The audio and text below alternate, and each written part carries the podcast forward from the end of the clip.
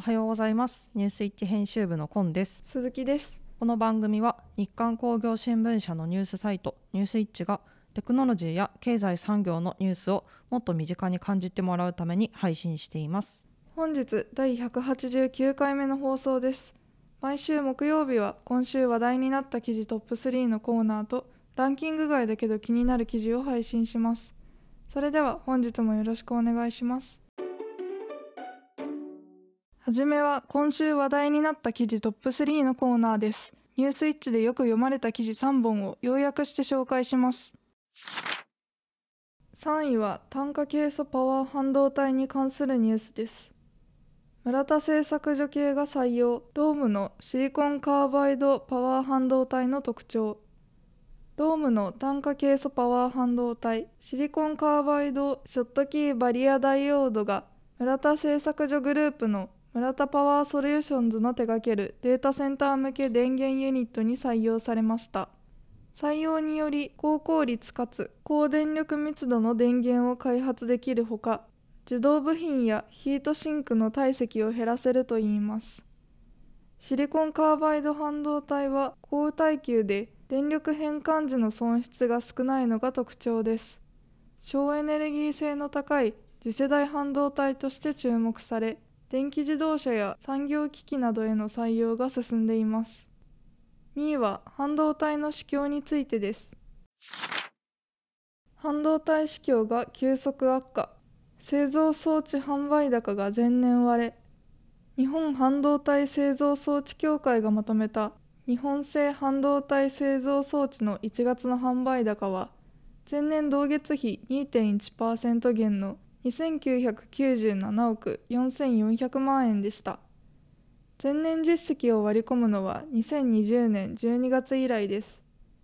市況の悪化を受けてメモリー半導体メーカーなどが投資を抑制したことやアメリカの対中輸出規制の強化で現地の先端半導体向け投資が落ち込んでいるためとみられます。1位は日野自動車のトラック生産に関するニュースです。日野自動車が大型トラックプロフィア生産再開。日野自動車は3月上旬型式指定を再取得した大型トラックプロフィアの生産を再開します。1月31日に国土交通省から型式指定を再取得し2月15日に出荷を再開していました。同車両の2022年3月期の国内販売台数は約9300台で同期に国内販売したトラックバス合計の約15%に上ります。型式指定を再取得した車種の生産を再開するのは初めてです。2022年3月に国交省から自動車を量産販売するために必要となる型式指定を取り消す行政処分を受け3月以降は生産をほぼ止めていました。ここからはランキング外だけど気になる記事のコーナーです。毎週の放送で3本配信している今週話題になった記事はニュースイッチの記事 PV ランキングをもとに作成しています。それ以外に惜しくもランク外となっているけれど編集部が気になった記事を選びご紹介します。持続可能性で就職先選択本気度見抜く9の基準 ESG やジェンダー問題など各分野の専門家らが学生が持続可能な企業を就職先に選ぶための9の基準を提案しホームページ本気でサステナブルカンパニーで公開した。専門家らは学生からも意見を聞き企業の本気度を見抜くポイントもまとめた。環境や社会の課題解決に取り組む企業は将来の経営を担う人材獲得のチャンスとなる。9の基準のうちジェンダー平等関連が4つ。気候変動関連が3つを占めた。企業は情報を公開しているが選定委員はジェンダーと気候変動は日本の取り組みが遅いと指摘されている。企業から本質的な情報発信はまだ少ないと思うと基準に選んだ理由を説明する。本質を見抜くポイントは解説したホームページで紹介している。例えば経営者がジェンダー平等を女性活躍としか捉えていないと本質的とは言えない。女性だけが家事と仕事を両立するといった性別による分業意識を問題視し改善する意思の発信を確認するように助言する。ジェンダー平等のメリットを理解できている経営者は自らの言葉で語っているという。女性のキャリアアップも Q の基準の一つ。執行役員の女性比率は外せないと選定員は強調する。社外取締役への女性起用は多いが生え抜きの女性取締役は少ない。女性執行役員は内部昇格があり女性もキャリアアップできる会社を知る指標となる。ジェンダー平等を推進する企業は多角的な視点から経営判断ができ新しいアイディアも生まれやすいとされる。また多様な働き方を認める制度が整っていて男性にも働きやすく人材定着率が向上するため持続可能な企業となる。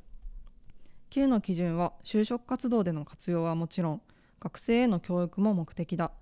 これまで人気ランキングや年収などが企業選びの基準だったが社会から必要とされる企業価値も考えてほしいという多くの企業が SDGs に賛同しジェンダー平等や気候変動対策に取り組んでいる。自社の活動を本質的と胸を張っている企業は投資家や取引先からの評価に加え人材獲得でもメリットを得られる。3月8日水曜日は国際女性デーということでこちらの記事を紹介しました。企業側の取り組みを客観的に知ることができるというサイトは就活生にとってもありがたいのではないかなと思います。3月1日に解禁した2024年度就活においての動向も気になるところです。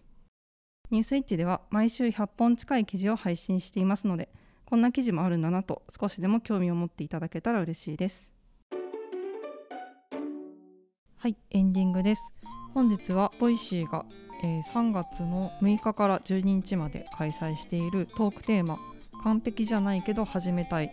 に関連してこちらの持続可能性で就職先選択の記事を紹介しました。はい私大学で女性学を勉強してたんですけど、はい、その時もやっぱりジェンダーの平等とかってまあそれがテーマではあるしたくさん勉強したんですけど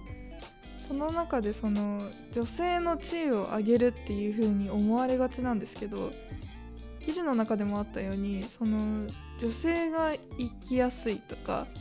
そういう世界って多分男性にとっても生きやすい世界だしその女性が男性がっていう風に思われやすいですけど全員が快適に過ごせる社会になっていけばいいのになと女性学を勉強しながら思ってました。そうですね。記事の中でもありましたけど女性だけがその仕事と両立あの家庭を両立させるのかっていうところも関連してくると思うんですけど、はい、まあ、その辺りがそうですね我々ニュースイッチ日刊工業新聞社なので、まあ、ものづくり関連の、えーと、企業さんとの記事はあの取り上げたりすることが多いんですけどやっぱり女性が少ない企業さんだとなかなかやっぱりまだ女性がっていうところの 視点になってしまいがちなので、はい、そこからあの一歩というかもう少しだけでもあのみんなが働きやすいみたいなところに変わっていくといいなっていうのは私も個人的にずっと思ってるところなので、まあ、その辺りも、まあ、少しずつでも発信したり取り上げたりしていけたらいいなと思っているところです。本日もお聴きいただきありがとうございました次回は3月14日火曜日朝7時から30秒でわかる知っておきたいキーワード解説のコーナーとファクトリーズグッズの今日もご安全にを配信しますニュースイッチラジオは Voicy、YouTube、Spotify 各種ポッドキャストにて配信しております。ぜひチャンネル登録やフォローをお願いします。またニュースイッチの Twitter では本日取り上げた記事を紹介していきますのでフォローやいいねをお待ちしております。感想や聞いてみたい内容があればニュースイッチアットマーク日刊ドットテック宛て懸命にニュースイッチラジオと記載の上お送りください。皆様からのお便りをお待ちしております。では次回もお楽しみに。